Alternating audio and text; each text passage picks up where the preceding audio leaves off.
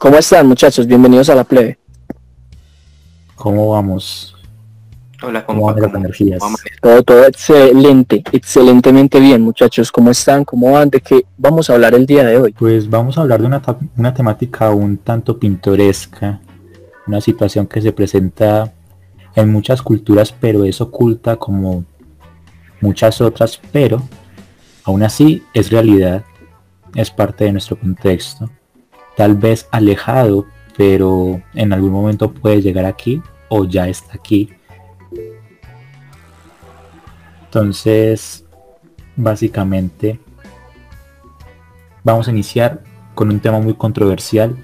Tal vez para muchos es parte de las historias y de los libros y de las películas. Pero hoy vamos a hablar de los skinheads. ¿Qué entienden por ese término tan peculiar? Skinhead traduce al español cabeza rapada, ¿sí o qué? Si mal no estoy.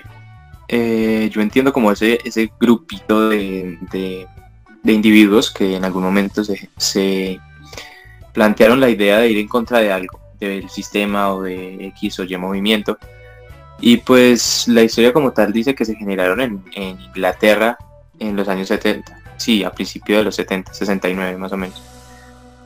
Pues es muy peculiar el, el tema porque de hecho, hay muchas películas en donde se les ilustra como eh, punks o muchas donde también se les ilustra como neonazis o pertenecientes a X o Y movimiento. Entonces es interesante porque eh, los skinheads no se ciñen a una ideología como tal, sino que es algo más abierto.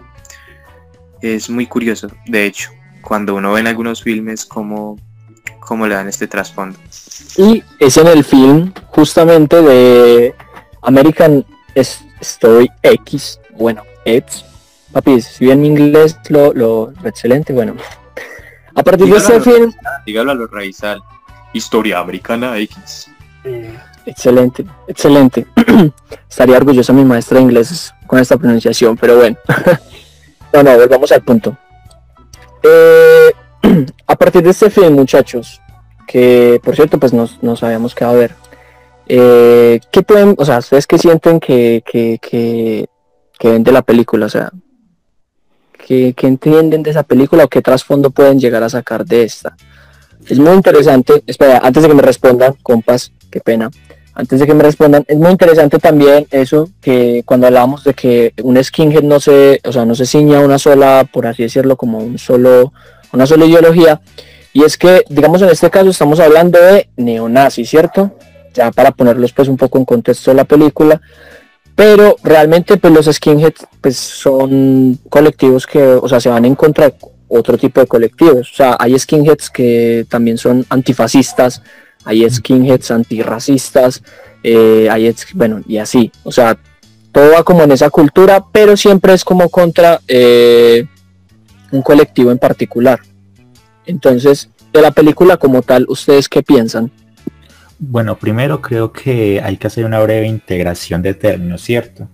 Cuando hablamos de que estos movimientos surgen en los años 70 en Inglaterra, es básicamente porque muchos creen que los skinheads necesariamente deben ser sectas o algo así que esté relacionado con el fascismo, con el nazismo y entre otras cosas.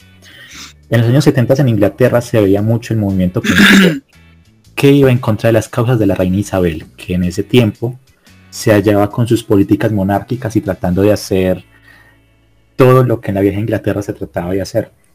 Entonces, no solo se expresa este movimiento mediante acciones que puedan llevar a un posible anarcoterrorismo, o si hay términos que se integren de esa forma, sino que a su vez se manifestaban en ese tiempo por medio de la música.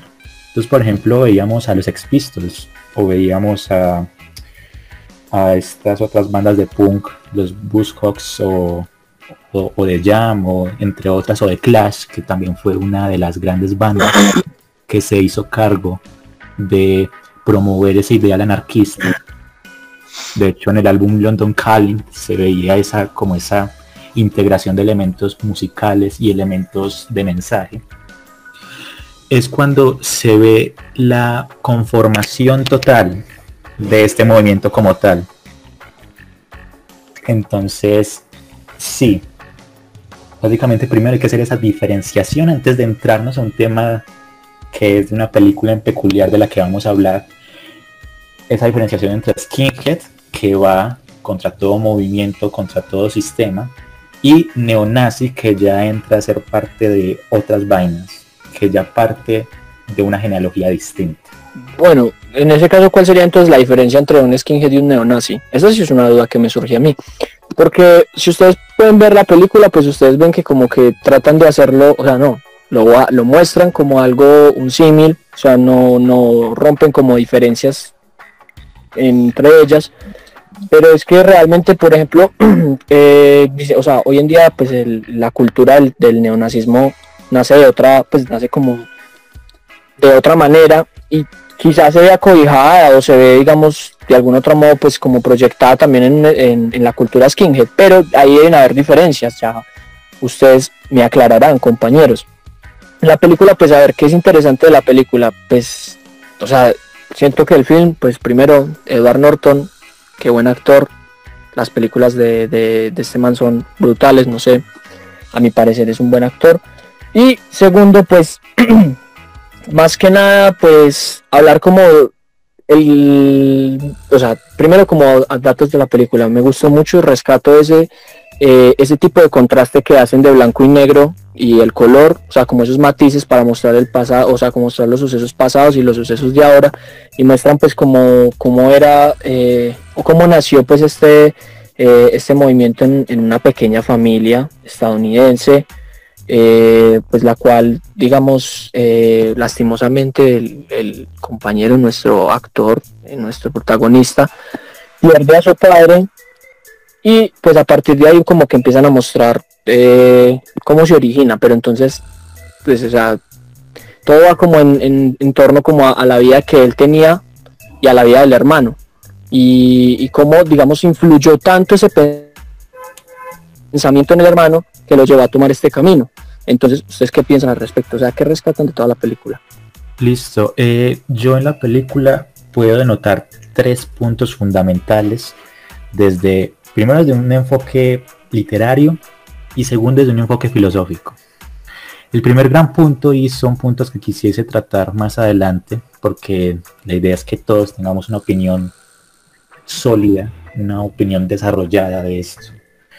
Una, una parte es la función de la literatura como incentivo o catalizador de la cólera. O por decirlo así, la literatura como medio de censura. Y posteriormente, como esta es censurada. Es como que una censura recíproca. La segundo, el segundo punto, perdón, es la cuestión de representaciones indirectas de hechos históricos mediante escenas de la película. Hay un en fundamental que me pareció muy, muy, muy chimba. Y el tercero es el concepto como tal de la cólera a lo largo de la película que es desarrollado en casi en el monólogo final, en el diálogo final, perdón, entre los dos hermanos. Entonces son tres puntos que quisiese tratar, pero antes quisiese escuchar la opinión de nuestro compañero Gerardo. ¿Qué opina usted de este? ¿Qué opinión le merece este film? Pues primeramente antes de empezar a hablar de lo que me opino por el film, voy a recoger una pregunta que hizo Jacobo que era que la cultura neonazi y los skinheads iban muy de la mano, que iban casi como una sola ideología en la película. A nivel histórico, los skinheads, como ya dijimos al principio, se denominan por no tener una ideología como tal determinada. ¿Cuál es la, la vaina? Que muchas de las personas ultraderechistas que se basan en, en, en ideologías xenófobas, racistas y, nacionalistas en muchas veces, aunque el nazismo, como ya dijimos, no hace mucha referencia a ese nacionalismo sano, entre comillas, pues básicamente alude a que, a que, a que esas personas esos, ese grupo de skinheads a veces em, son también apolíticos, es decir, no conocen el antecedente y el, y el, origen como tal del, de la agrupación, de la sociedad como tal, de la comunidad. Entonces aluden a, otra filosofía de vida muy distinta. Eh, para mí la película fue muy, muy impactante. Mm, es muy interesante ver cómo em, surge, porque de hecho la película pues hace muchas referencias a, a las catástrofes de Los Ángeles del 92. Eh, cuando hablan de King, el, taxista que fue que sufrió abusos de la autoridad y eso. Pues es muy chistoso porque entonces uno se pone a comparar estos hechos que, nombran, que narran en esa, en esa cinta y pues uno lo puede comparar con sucesos actuales, por ejemplo lo de Floyd, que, que pues es algo que aunque ocurrió ya hace algunos, algunas semanas, se siguen viendo secuelas de eso. En el 92, les informo, pues se tomó como centro de, de disturbios Los Ángeles, California, que creo que es donde se desarrolla también la película. Y como dato curioso, también hay un juego muy conocido que yo sé que a ustedes también les encanta, les encorazona y es San Andreas. Y pues em, sí, me parece muy interesante el hecho de que hayan cogido el, lado, no el lado moralista que siempre se toma de las pandillas, de, ese tipo de violencia, sino una violencia mucho más, em, mucho menos difundida, la del, la del neonazi, la de la, de la violencia más por debajo de la, de la mesa. La que casi no se cuenta en las películas, básicamente, ni en los videojuegos, ni nada, porque pues generalmente es así. Me parece muy importante lo que dice Joan del, de, la ira. Como al final dice que la ira es una es, algo que nos domina, que, que, no vale la pena como vivir una vida con, con ira, que, que, no vale la pena, que hay que dejarlo ir, que hay que soltarlo. Me parece algo muy interesante sobre todo porque él casi durante toda la película lo muestran como un skinhead, como, un, como una bestia, como alguien rudo. Derek, estamos hablando de Derek. Pero al final es realmente como cualquier otra persona, tiene su lado humano, tiene su lado político, su lado social, su lado sensible.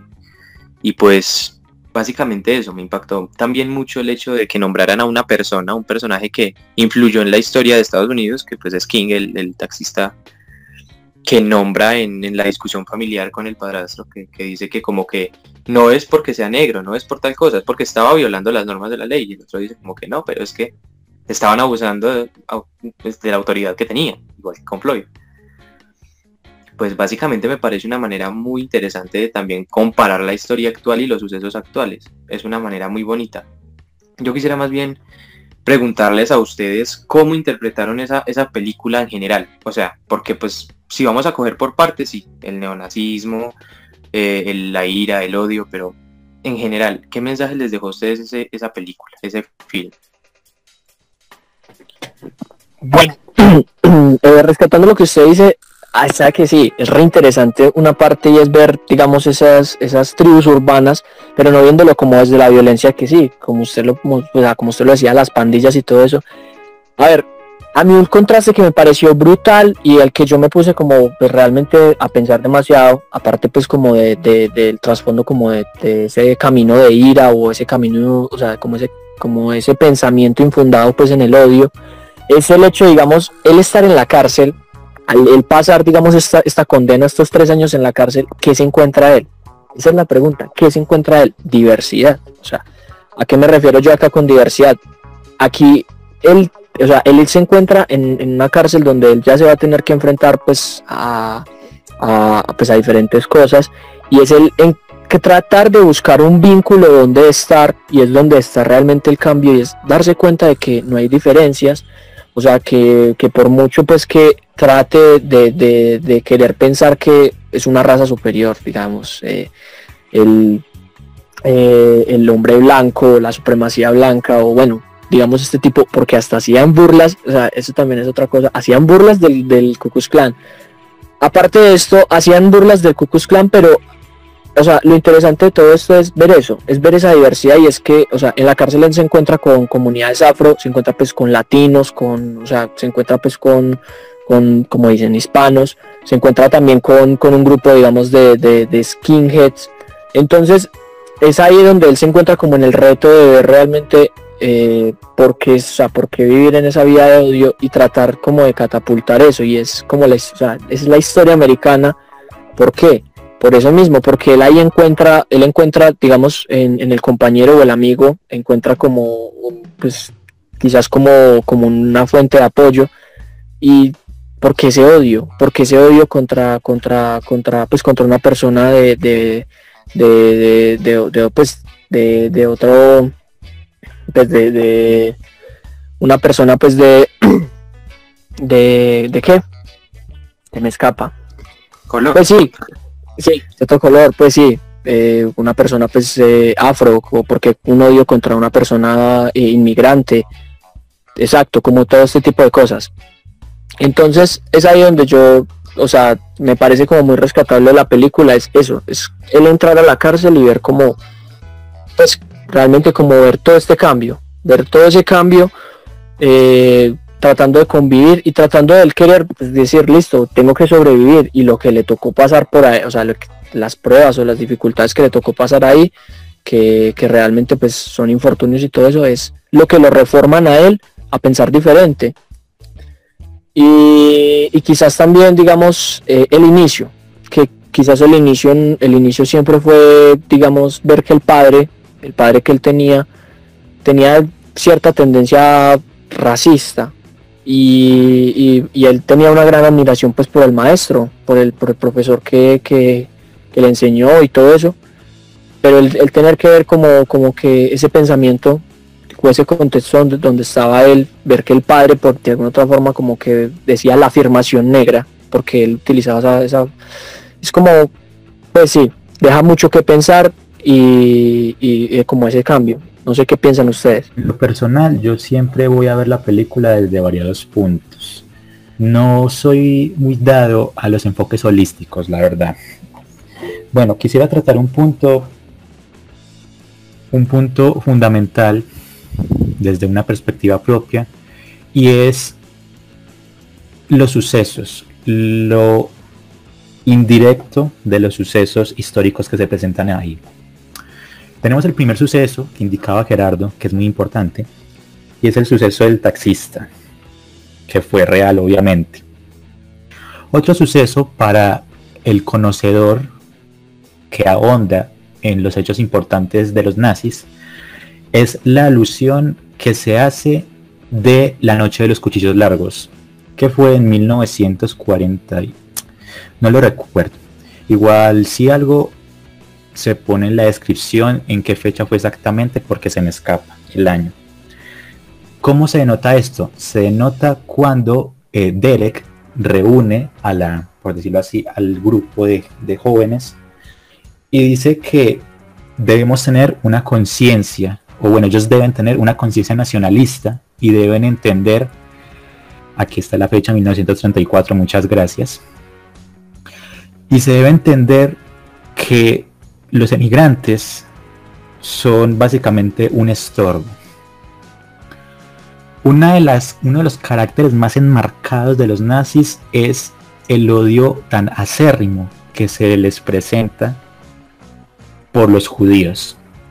Más allá de negros, más allá de homosexuales, más allá de otra clase de, de índoles, está el odio a los judíos, que es el pilar fundamental de la filosofía nazi.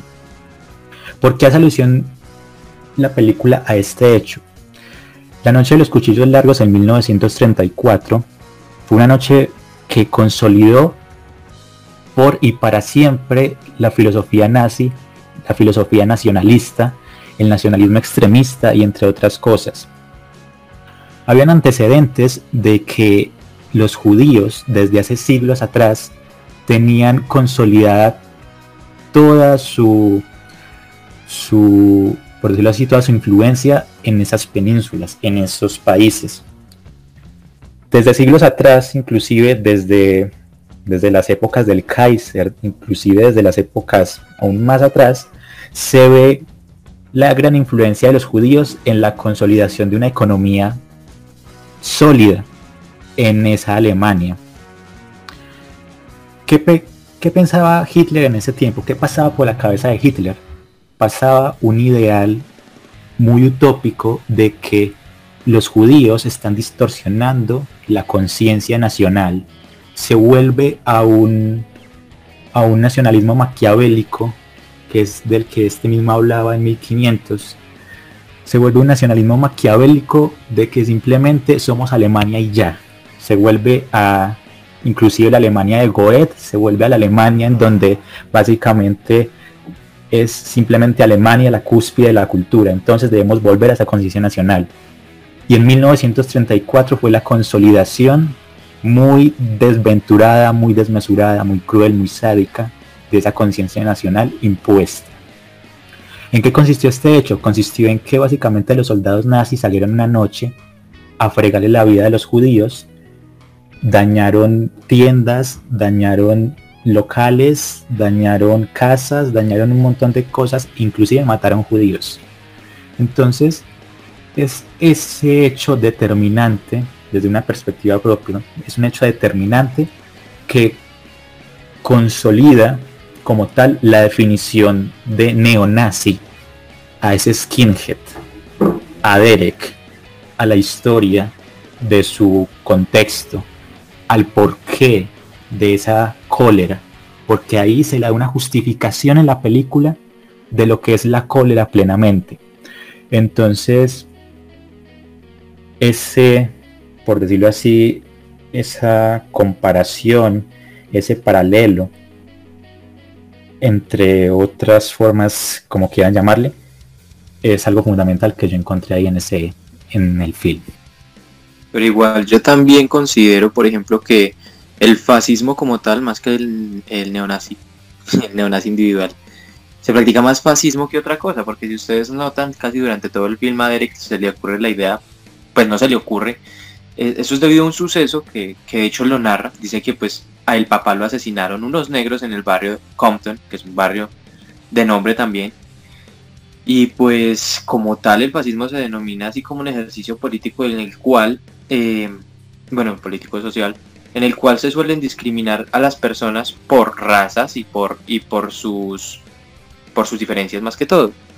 Entonces, pues el fascismo yo creo que ahí compone un, papel mucho más importante a la final que el neonazismo. Se hacen muchas referencias, está la esvástica por todos lados, sí, está en el pecho de Derek, está en el cuarto de los hermanos, sí. Pero el fascismo creo que también podría llamarse así como la adaptación del nazismo a, Latinoamérica, pues pienso yo. En muchas ocasiones me da por pensar ese tipo de situaciones. ¿Ustedes cómo podrían llegar a interpretar una, una, una situación de estas en Latinoamérica? ¿Cómo podrían contextualizarla o contrapolarla? Extrapolarla.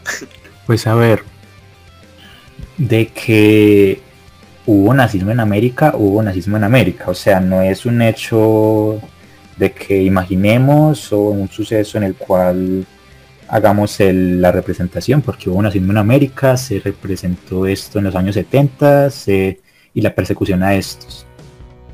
Y listo, bueno, en la actualidad, ¿cómo se ve esto? En la actualidad yo creo que sería más que todo un estado de naturaleza intenso. Porque yo, desde mi perspectiva, pienso que los movimientos en América se consolidan con gran e impetuoso espíritu. Por ejemplo, tenemos, a ver, movimientos en América bueno, no se me ocurre ninguno, la verdad. Pero entonces, la conciencia en América de la revolución, de las revoluciones, de la influencia de estas son tan grandes que sería una gran, por decirlo así, un gran hecho enmarcado.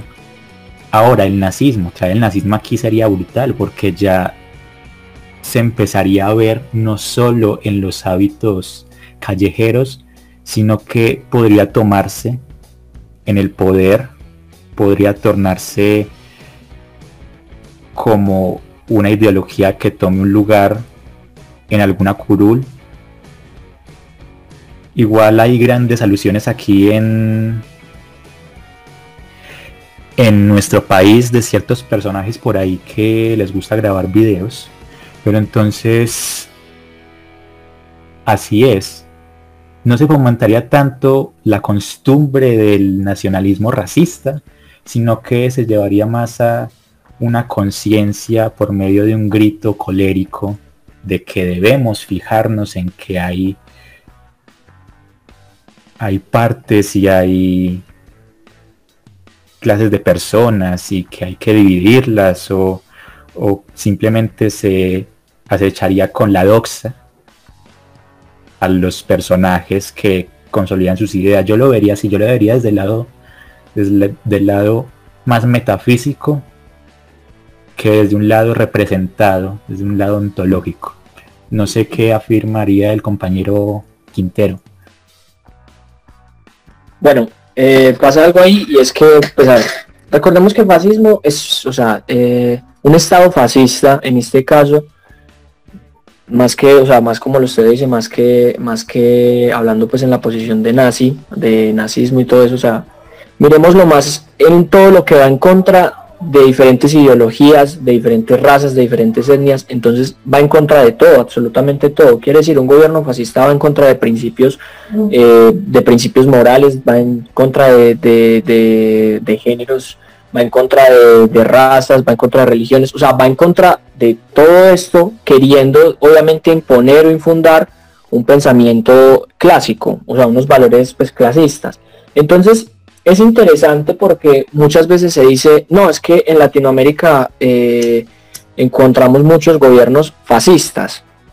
Yo creo, pues, no sé ustedes qué piensan, la palabra es una palabra que toca usarla con mucho cuidado, o sea, hay que utilizarla con mucha precaución, pero no se debe negar algo. No se debe negar que hay gobiernos que obviamente le dan la espalda a comunidades indígenas, que le dan la espalda pues a comunidades afro, que le dan la espalda a, comunidades, digamos, LGTBI, o sea, a diferentes grupos o a diferentes, pues, eh, digamos así, eh, sí, causas que lo que hacen es mostrarnos que quieren estar en contra de, lo, pues, de lo de, lo que es realmente, pues, de lo que es realmente para ellos como eh, no importante, o sea, como lo que no, lo que no sabría explicarme acá, lo que no lo que no se debe hacer, todo lo incorrecto, lo que va en contra de, digamos, el modelo que ellos pretenden ahondar. Pero entonces ahí yo sí tengo una pregunta, o sea, ¿usted cómo definiría, digamos, un gobierno, o usted cómo definiría, pues aquí en Latinoamérica,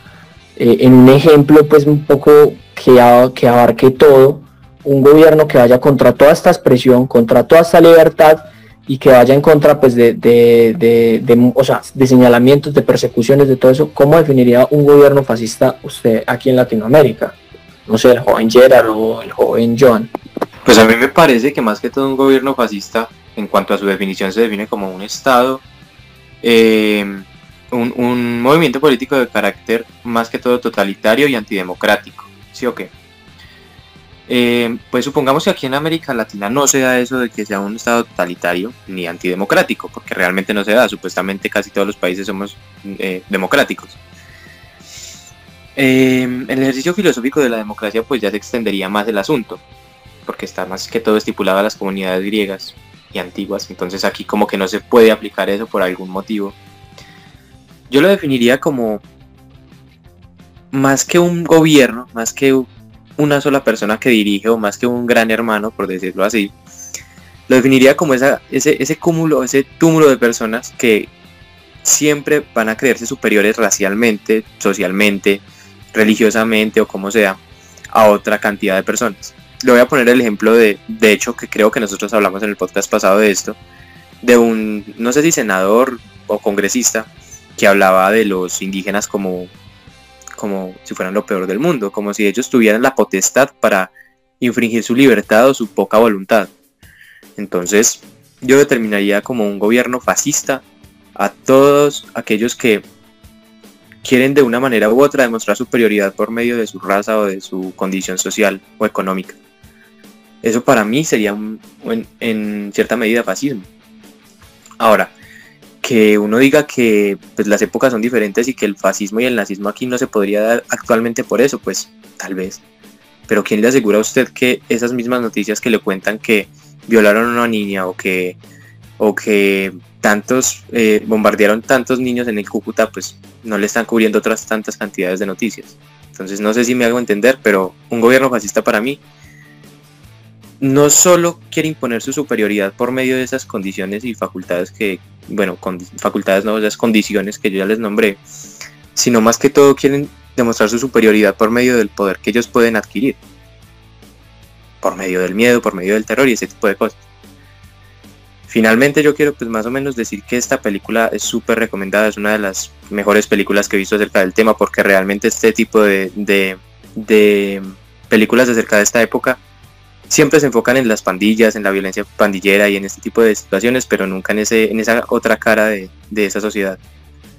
Y pues, no sé muchachos, ¿quieren agregar algo más? ¿Refutarme algo que dije? Para cerrar de una vez el podcast. No, simplemente agregar que estoy de acuerdo con usted en cuanto al concepto de la, del fascismo como totalitarismo en el poderío, mediante el poder. Simplemente agregarle la cuestión de que el discurso en, estos, en estas cuestiones es también muy empleado. La palabra, más que todo, es uno de los pilares fundamentales, diría yo, para forjarnos o formarse los cimientos de un Estado de cualquier índole, desde el Estado más pluralista hasta el Estado más riguroso, extremista, xenofóbico, racista. Y bueno, entre otras cosas, el discurso del poder, eso es otra vaina que se puede tratar otro día.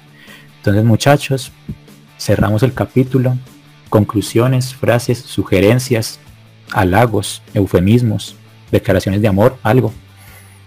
Querellas, sugerencias, postulaciones presidenciales, manifiestos. No creo que esto es todo y muchas gracias por acompañarnos en este puerquero.